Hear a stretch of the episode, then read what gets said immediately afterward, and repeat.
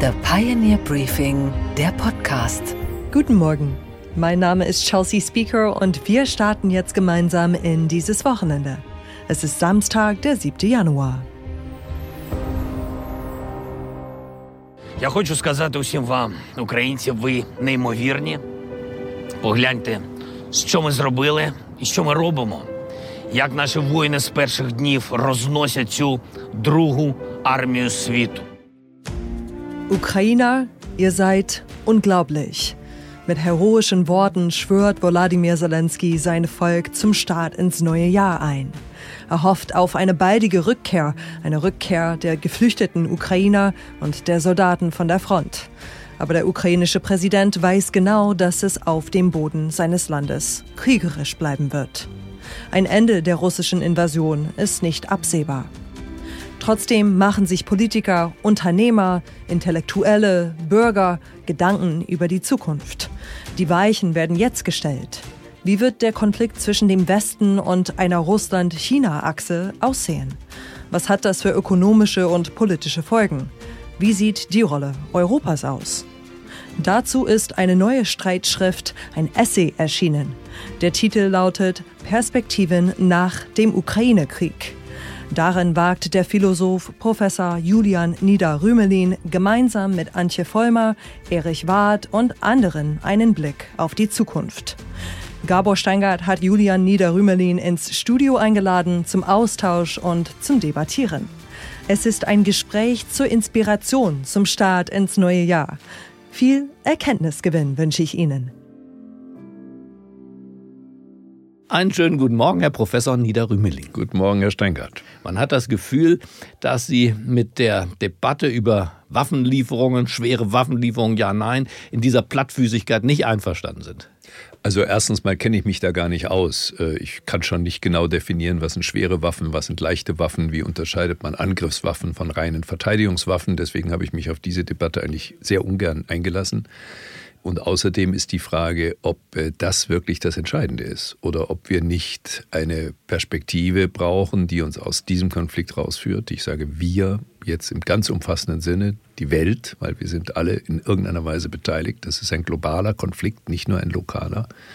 Und das ist so der Ausgangspunkt äh, für dieses Büchlein hier, dass äh, wir uns, glaube ich, Gedanken machen müssen über die Zeit nach, hoffentlich baldig, aber das wissen wir nicht, nach Ende dieses Krieges. Wo wollen wir eigentlich hin? Und über die Handlungsoptionen, die von jetzt zu diesem Punkt, wo man das Wort Frieden in den Mund nehmen darf, führen könnten.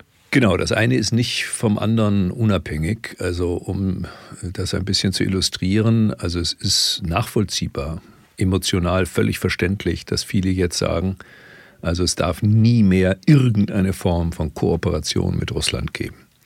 Russland wird von der Landkarte andererseits nicht verschwinden. Ja, selbst die Optimisten werden das nicht annehmen.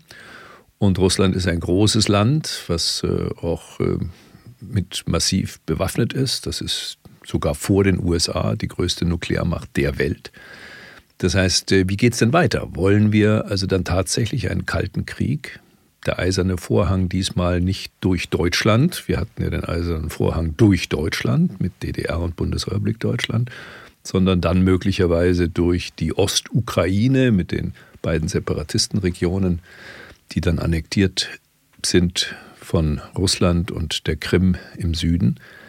Und Deglobalisierung. Wir führen dann nur noch Handel mit Staaten, die unsere Vorstellung von Menschenrechten und Demokratie teilen. Solche Äußerungen gibt es ja schon, selbst in der äh, Spitzenpolitik. Könnte eine kleine Welt werden, wo wir vor allem mit Österreich und Belgien dann Handel treiben, weil selbst Amerika vielen schon nicht mehr gefällt.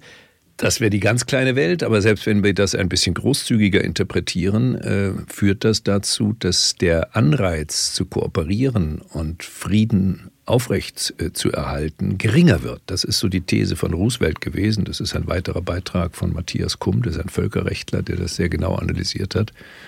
Der Eintritt der USA in den Ersten Weltkrieg und dann in den Zweiten Weltkrieg war immer motiviert von einer Vision des Friedens nach dem Ende dieses Krieges. Und eine These von Roosevelt war, wir brauchen wirtschaftliche Interdependenz, nicht um durch Handel Annäherung zu schaffen, das war gar nicht die Zielsetzung, sondern um durch diese Interdependenz die Kosten eines Krieges zu erhöhen. Das ist alles. Das ist keine Garantie gegen Kriege, aber es erhöht die Kosten eines Krieges. Bevor wir über das Ende dieses Krieges sprechen, vielleicht, und das tun Sie ja in Ihrem Aufsatz auch, nochmal über die Vorgeschichte, also über the big picture, wie man heute sagt. Wie kam es eigentlich dazu? Sie zeigen, wie auch Erich Fahrt, der äh, von der militärischen Seite das begutachtet, hier nicht nur auf Russland und sagen, nicht nur das ist Putins Krieg, sie sagen, hier gibt es einen größeren Zusammenhang, hier gibt es revisionistische Weltmächte, China, aber eben auch Amerika. Also wenn man sagt, dass der Versailler Vertrag eine Rolle spielte für den Aufstieg Hitlers, dann entschuldigt man selbstverständlich nicht Hitler und man entschuldigt nicht die, den schrecklichen Krieg oder gar den Völkermord an den Juden mit dem Versailler Vertrag. Aber der Versailler Vertrag spielte eine Rolle für die weitere Entwicklung. Und so ähnlich ist es hier auch. Äh, wir haben eine Vorgeschichte, die jetzt weitgehend ausgeblendet wird. Was ist der Versailler Vertrag für diesen Konflikt? Ja, ich würde fast sagen, das kann man lokalisieren.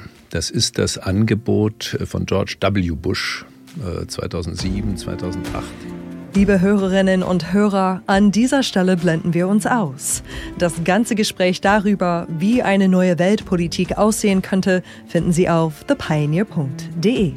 Ich bin Chelsea Speaker und wünsche Ihnen einen entspannten Tag. Am Montag hören Sie hier wieder Gabor Steingart. Same time, same place.